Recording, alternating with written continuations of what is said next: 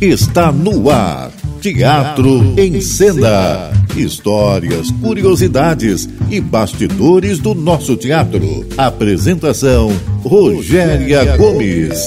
Sempre um grande artista convidado aqui na Roquete Pinto, a rádio que liga o Rio. Olá, ouvintes do nosso Teatro em Cena, que bom estar com vocês mais uma vez, mais uma quinta-feira aqui pela nossa Roquete Pinto. Como você sabe, Teatro em Cena é o programa do teatro brasileiro. Aqui a gente conversa sobre histórias, curiosidades, os bastidores e quem faz teatro, quem faz o teatro girar e quem conhece teatro são essas as pessoas que a gente procura trazer toda semana para bater um papo aqui com a gente. Nós procuramos sempre fazer um programa especial para você, por isso a sua participação é fundamental e é muito importante para nós. Continue enviando as suas perguntas. Muito obrigada a vocês que têm enviado. Continuem fazendo isso. Se quiser falar com a gente, o nosso e-mail é teatroencenanoradio@gmail.com. Não perde, toda quinta, meia-noite, nós estamos aqui sempre com um convidado muito especial, como é o meu convidado de hoje. Aliás, ele não é só meu querido, ele é querido da classe. E eu tenho, assim, o privilégio de ser amiga dele. Então, hoje eu tô que tô. Então, vamos para o programa de hoje. A crítica é uma das funções que fazem parte de todo o trabalho artístico. E no teatro é fundamental, pois além de esclarecer, norteia o público sobre o que vai assistir. Críticos são, em sua maioria, conhecedores profundos do assunto e têm critérios que os conduzem para escrever crítica desfavorável muda o rumo de uma peça? A crítica, de fato, interfere na opinião do público? São essas perguntas que a gente também vai fazer para o nosso convidado de hoje. Ele é um conhecedor como poucos sobre dramaturgia brasileira, sobretudo um apaixonado pelo teatro. Eu converso hoje com, muita alegria, prazer e honra com Gilberto Bartolo. Obrigada, Gilberto, pela sua presença aqui com a gente. Olá, Rogéria. Boa noite, boa noite a você, boa boa noite aos ouvintes do programa. É, é um prazer muito grande é, ter recebido esse convite seu e estamos aqui à disposição para bater um papo com, essa, com os ouvintes, responder as perguntas e tentar é, ilustrar um pouquinho com a minha vivência de mais de 50 anos de amor e paixão pelo teatro. Gilberto, você é ator, dramaturgo, jurado e crítico. É muita coisa numa pessoa só. Além das suas outras atividades, professor de língua portuguesa e literatura. Onde começou sua paixão pelo teatro? Bom, a minha paixão pelo teatro começou quando ainda era bem criança. Não vou precisar a idade, mas eu acho que aí por volta dos 5, 6 anos de idade, através do cinema. Foi o cinema que me levou ao teatro as chanchadas da Atlântida, que a gente assistia é, às quintas-feiras na matinê, mamãe levava, eu e meus dois irmãos menores, e, e o grande galã, o grande galã da, da Atlântida era o Sil Farney, e eu botei na minha cabeça que eu ia ser Sil Farney, e meu, as minhas brincadeiras de casa era tentar reproduzir cenas dos filmes que que eu, a, aos quais eu assistia. Estraguei muito lençol da mãe para fazer cenário, levei muito cascudo, mas valeu a pena. Então, a minha paixão pelo teatro começou, na verdade, vindo do cinema. E depois, já na adolescência, indo ao teatro. A gente não ia como hoje, né? hoje é muito mais fácil, havia muito menos uh, oportunidade, ofertas quando eu era criança, mas sempre que possível a gente ia e mesmo nos espetáculos é, proibidos para menores de 18 anos, como era antigamente, né?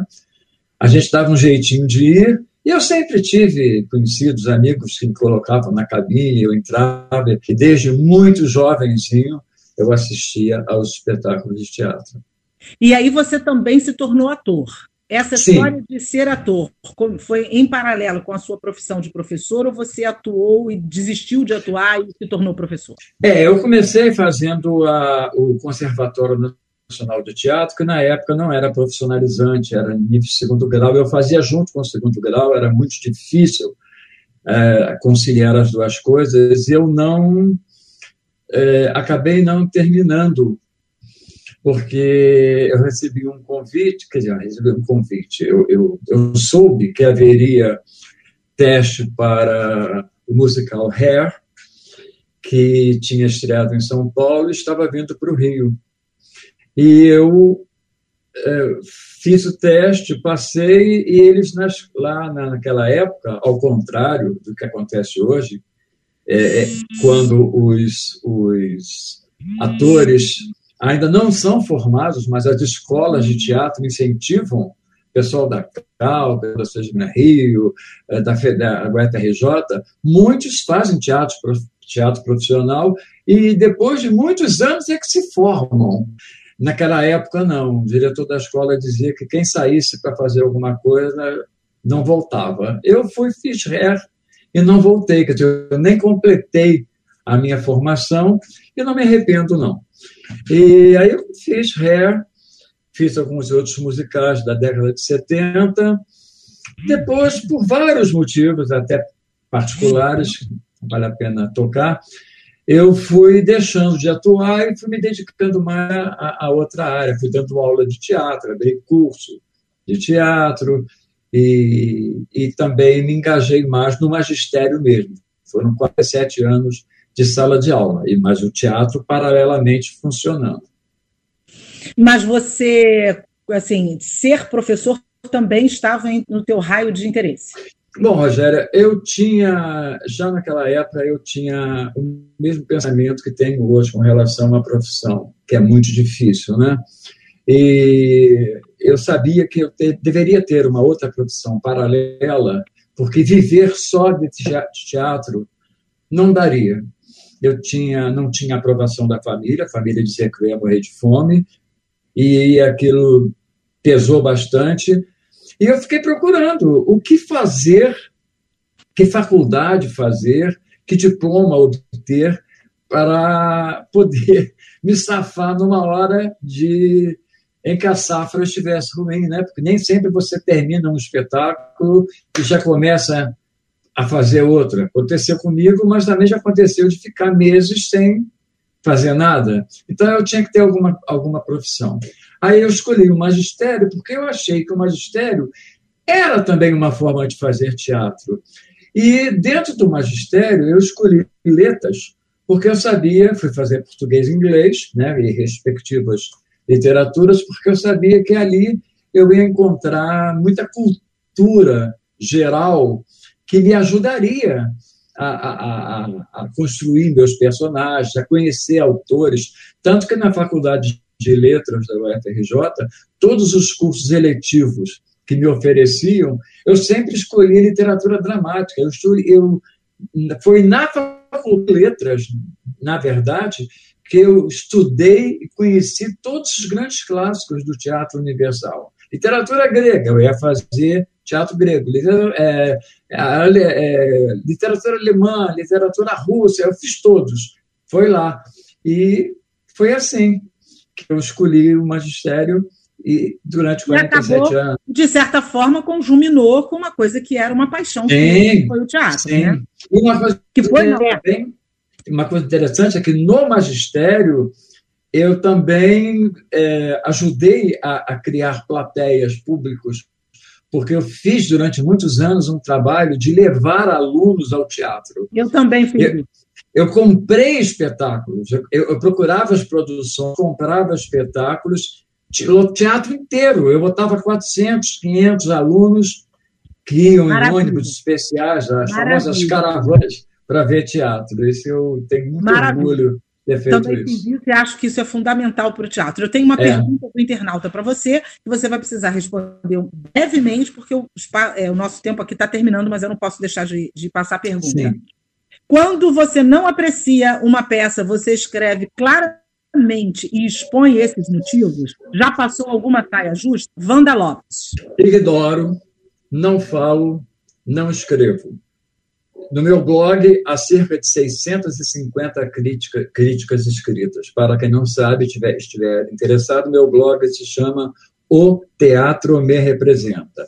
Você não vai encontrar uma crítica negativa lá, porque eu acho que as pessoas fazem com muito sacrifício para achando que estão fazendo melhor. E nem sempre dá certo. Eu acho que eu não tenho direito, não tenho nenhuma pretensão de achar que eu levo milhões de pessoas ao teatro, que eu influencio, não tenho essa pretensão, mas eu acho que muita gente vai por minha causa e poderia deixar de ir por minha causa. Eu não tenho por que falar mal de um espetáculo, eu apenas o ignoro e fica, ficamos por isso. Eu só escrevo sobre espetáculos de que gosto, porque eu quero que as pessoas vejam aquilo que eu acho, eu, pode ser que elas não achem, mas que eu acho que vale a pena ser visto.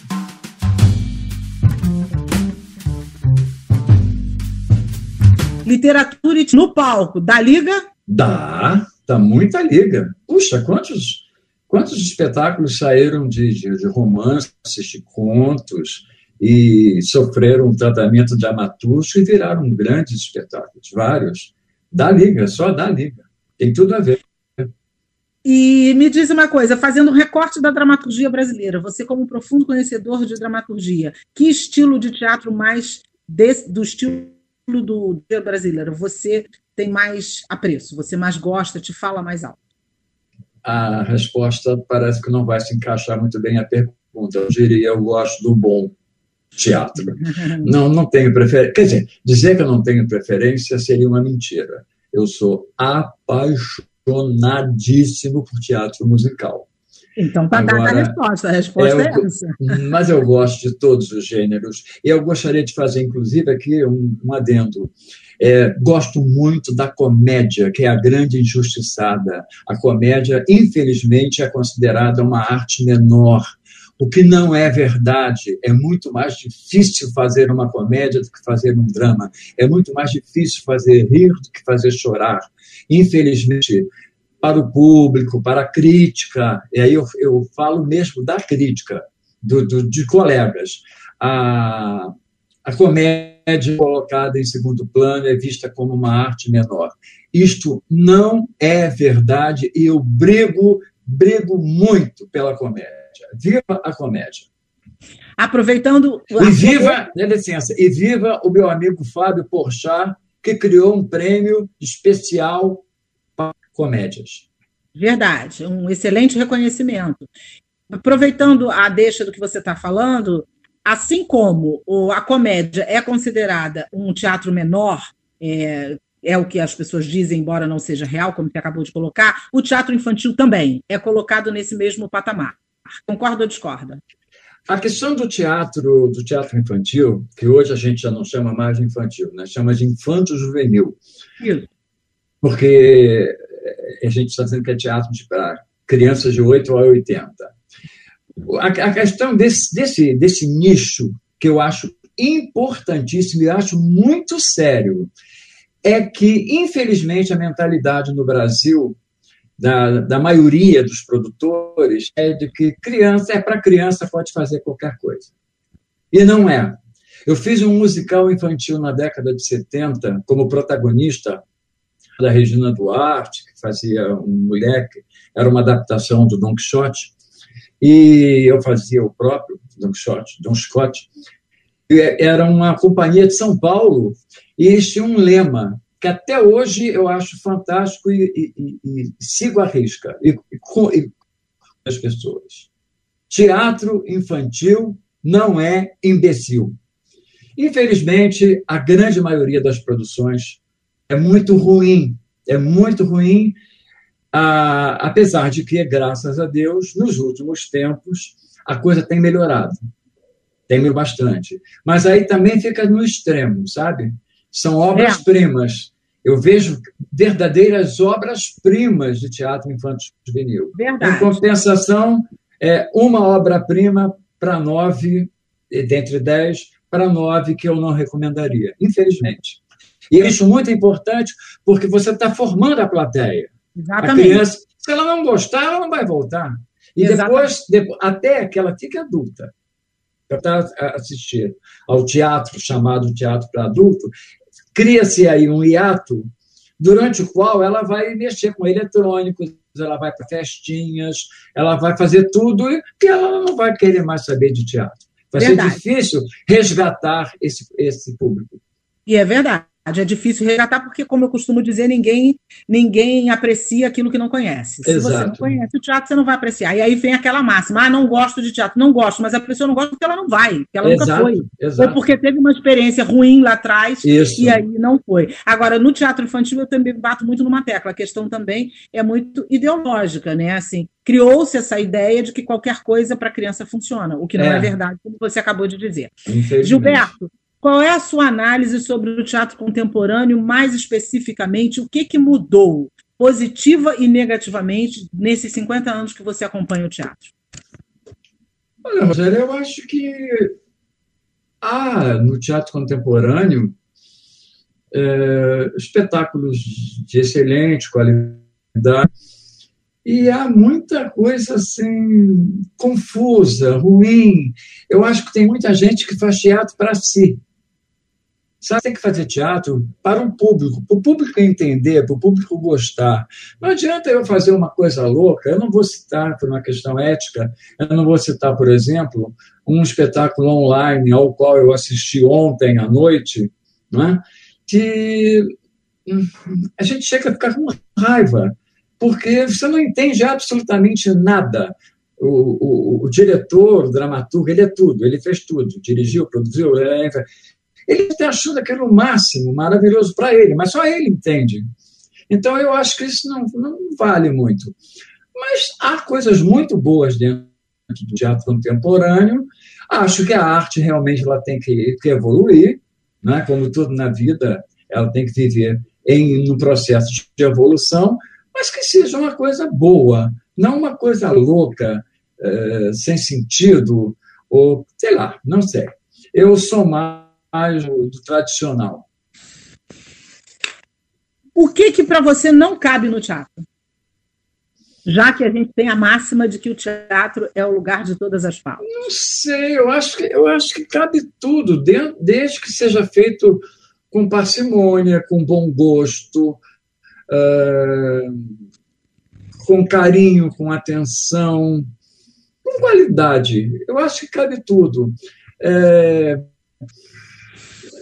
as pessoas falam de palavrão. Por que, que não cabe o palavrão? É lógico que cabe o palavrão. O que não cabe é o palavrão gratuito. O que não cabe é nada que seja gratuito no teatro. Isso não cabe. Se tem alguma coisa ali gratuita, o nu. O luminoso, desde que ele seja necessário no contexto. Agora, botar o ator nu, porque ele é muito bonito, ele tem um corpo lindo, ou uma atriz nua porque ela é maravilhosa, ela é linda, é maravilhosa. Sem sentido, sem que a cena peça, sem que haja necessidade, isso não cabe no teatro, como também não cabe no cinema, não cabe a nenhum, né? Eu acho que cabe tudo, desde que dentro de um contexto. Verdade, perfeita colocação. Vamos passar agora para a pergunta do internauta, que o bloco também já está acabando. Que critérios não faltam para você quando escreve uma crítica? Solange Castro. Acho que é Solange Castro, roteirista de São Paulo, minha amiga. Não tenho certeza, mas acho que é. Que critérios? Que critérios não faltam à sua crítica quando você vai escrever uma crítica? Bom, as minhas críticas são diferentes das críticas de todos os meus colegas que eu conheço do Brasil inteiro. E você sabe muito bem, as minhas críticas são imensas, são enormes por quê? Porque eu faço questão de analisar item por item. Eu vou fundo, eu pesquiso, eu levo às vezes três, quatro dias para escrever uma única crítica. É, texto, direção, interpretação, obviamente, e todos os elementos técnicos. Porque teatro é uma arte coletiva, ninguém faz teatro sozinho. Então, não adianta você ter um texto maravilhoso se você não tem quem o interprete bem, não adianta você ter atores ótimos, um diretor ótimo, um texto ótimo, você luz péssima, um figurino que não tem nada a ver. Então, tudo é importante, porque o teatro é a arte do coletivo. Isso tudo, tudo, inclusive uma coisa que pouca gente faz, que é prestar muita atenção à produção porque o trabalho de um produtor de teatro é muito sério. Ai de, de, de toda a equipe se não houver um bom produtor executivo. É um não funciona. espetáculo... Um bom produtor leva um espetáculo adiante ou enfraquece o espetáculo? É, você não consegue levantar um espetáculo sem um bom produtor executivo. Então, Com eu certeza. analiso tudo. Então, tudo é importante. Isso, é verdade. Eu sou testemunha ocular disso, porque acompanho há muitos anos as, as suas críticas e porque conheço o seu trabalho.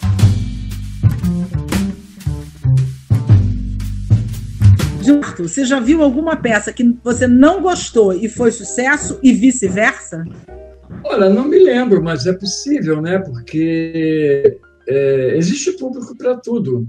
Aliás, eu não vou dizer, não vou citar, evidentemente, não vou me lembrar, mas, é, mas eu me lembro, sim, de ter visto peças que me deram vontade de sair com cinco minutos.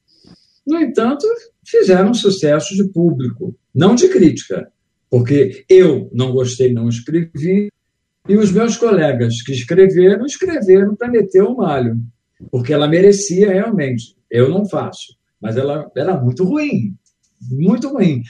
Mas havia gente, há, há, há públicos, há, há, há, nichos de público para tudo. Então, já aconteceu sim. Eu, eu, queria acrescentar uma coisinha aqui. Você está me apresentando como, como ator, como crítico, etc, etc. Eu quero, em primeira mão, dizer a você que eu vou passar de, de pedra à vitraça. Eu estou no processo de fazer umas direções. Ai, que maravilha! Não sei se eu queria dizer, mas nós estamos aqui com os projetos. De a dirigir... gente vai dando teatro em cena, vai dando em primeira mão. Gilberto é, como diretor. São três espetáculos. Logo, começa logo com três: um presencial e dois online. Mas são, ainda está engatinhando. Maravilha. estou achando interessante. Mas apoio, apoio e acho mais do que necessário uma pessoa como você dirigindo o teatro brasileiro, que a gente precisa de gente competente, de fôlego e conhecedor do que está fazendo. Muito obrigado. Parabéns. Parabéns a quem a quem teve essa brilhante ideia. É, Gilberto, que ingrediente não pode faltar para você para que a peça funcione? Claro, além dos atores estarem bem nos seus papéis, porque isso é, é não. não tem nem como começar. Todos os elementos são importantes, mas eu acho que é a, a, a espinha dorsal mesmo de um espetáculo é o texto, né? É a história. Eu quero contar uh, uma história e essa história tem que ser muito boa e eu tenho que saber contar essa história. Ela pode ser muito boa, mas eu não sei traduzir aquilo dramaturgicamente. Então, eu acho que isso é o, a espinha dorsal do, do, do espetáculo. A partir daí, o diretor dá os seus espetáculos, os atores vão interpretar, é, tudo um trabalho coletivo e tal, mas eu acho que o texto é o fundamental. Quer dizer, não é bem o texto, é a história. A história que eu quero contar. O que seria para você o pecado capital de um autor, de um ator? Sei lá, pecado capital de um autor. Acho que seria não saber fazer isso que eu disse antes.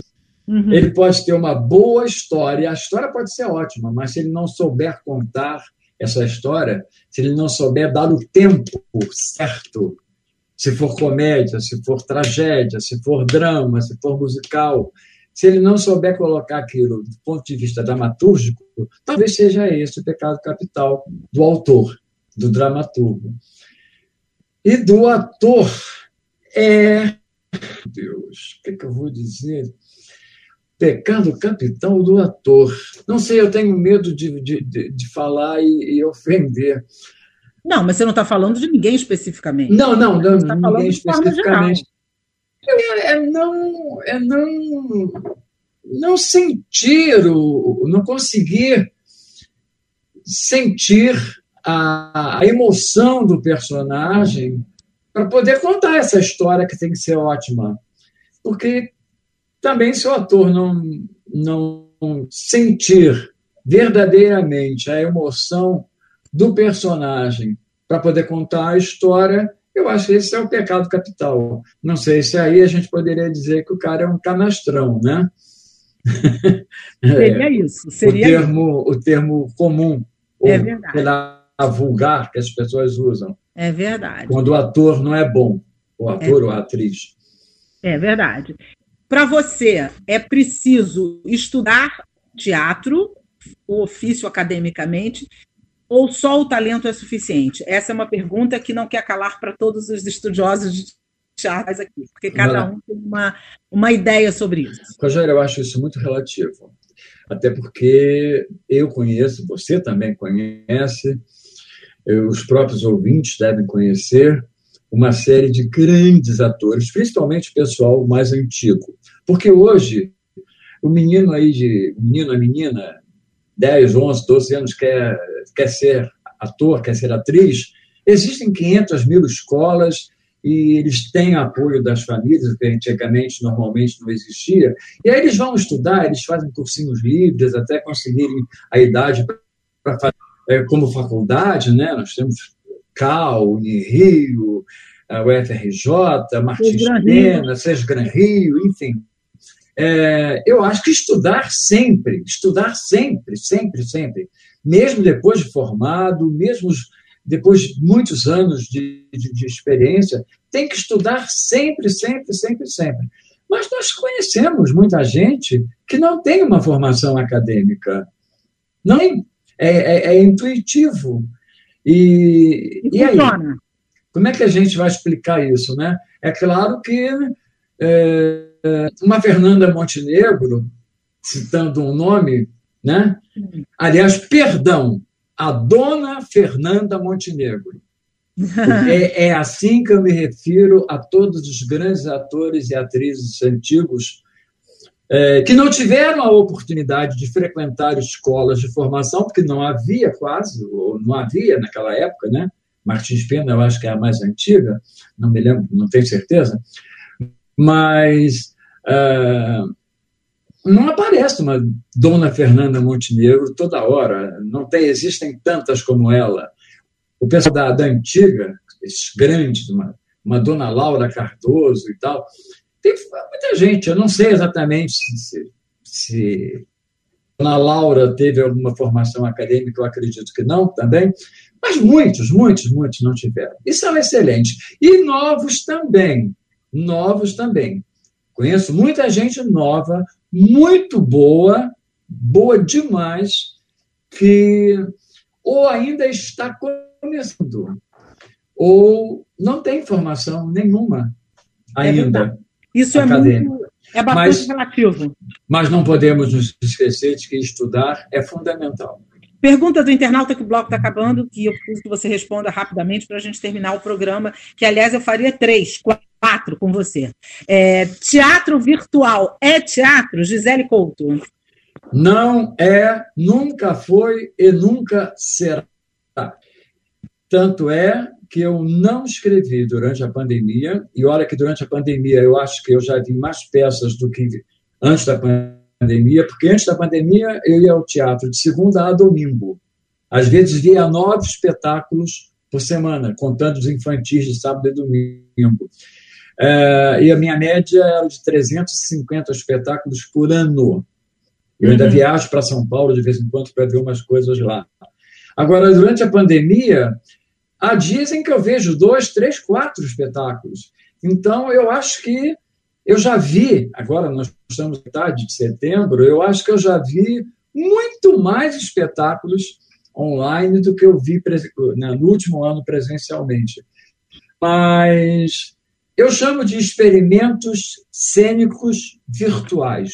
Eu dei esse nome.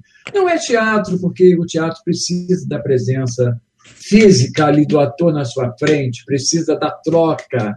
Há uma troca de energia entre o ator e a plateia. E você, na plateia, você tem a oportunidade de você escolher o que olhar, para onde olhar, o que observar. Enquanto está acontecendo uma cena aqui, há uma coisa aqui do lado que parece secundária, mas não é, e você sentado ali, você percebe. Esse teatro virtual, quem seleciona o que você ver é uma lente, né? É o que Verdade. a lente te mostra. Então, não é, é teatro. Mas não é teatro, mas é muito importante, veio para ficar. eu louvo muito quem faz, acho importantíssimo, acho que quando a gente voltar ao normal, ele vai continuar e, e não vai competir com o teatro presencial. Serão duas coisas diferentes. Concordo com você absolutamente. E acho também que tem uma outra fagulha aí que pega a questão da plateia, gente que nunca foi ao teatro, começou pelo virtual, e aí pode tomar o gosto pela coisa. Eu fico eu emocionadíssimo quando eu vejo as pessoas lá de Tobó é. da Borborema se manifestar no Zoom Exatamente. ao final. Isso. Gilberto, uma peça memorável que você fez ou que você é, assistiu, que ficou guardada para sempre na sua memória? Ai, Rogéria, a pior pergunta que você Mas essa é a pergunta que a gente faz para todo que está A mais difícil, gente, mas eu, vou, eu tenho 100, 500, 300. Bom, eu posso. Citar uma, que foi muito bacana para você. Bom, já que eu vou ter que citar uma, eu citaria realmente 100, 200, 300, mas eu vou citar Hair. Claro. Porque foi a o espetáculo em que eu, no qual eu comecei profissionalmente e que para mim tem uma importância enorme pelo que ele representou na época, né? Exatamente. né? Exatamente. Foi uma, um grito de, de, de, libertação, ou pelo menos uma tentativa, né? Em Isso. plena ditadura, a gente fazer um espetáculo como o Hair, colocando o nu em cena e belíssimo, Verdade. espetáculo belíssimo, marcou, que marcou a época. Marcou, marcou, uma época. Mas eu teria muito... muitos outros para citar. Com aqui. certeza. Gilberto, quero te agradecer muito a sua participação no programa. Conversar sobre teatro para nós dois é uma maravilha, uma delícia, e te ouvir é um prazer inenarrável. Muito obrigada pela sua participação. É, e eu quero também, em nome do Teatro Brasileiro, agradecer a você por tudo que você faz e representa para o nosso teatro. Muito obrigada mesmo pela sua participação aqui, tá? e muito, muito, muito, muito sucesso aí nessa empreitada nova que está chegando. Você, como diretor, eu estou aqui para te aplaudir mais ainda. Obrigada, meu amigo. Rogério, eu fico muito chateado com as suas palavras. É, você, antes de tudo, é amiga, então é suspeita. Eu agradeço. Mas eu não minto. Eu sou amiga, mas eu não minto. agradeço bastante. Estou aqui à disposição sempre que precisar. É um prazer, foi um prazer, está sendo um prazer, porque não acabou ainda. E é isso daí, viva o teatro brasileiro. Aliás, isso. viva o teatro. Isso, isso. Obrigada, Gilberto. Super, super sucesso para você nas novas empreitadas e muito obrigada mesmo pela sua participação. Boa noite a todos vocês, até o próximo programa. Se cuidem e vamos ao teatro. Você ouviu Teatro em Cena. Apresentação Rogéria Gomes. Aqui na Roquete Pinto, a rádio que liga o Rio.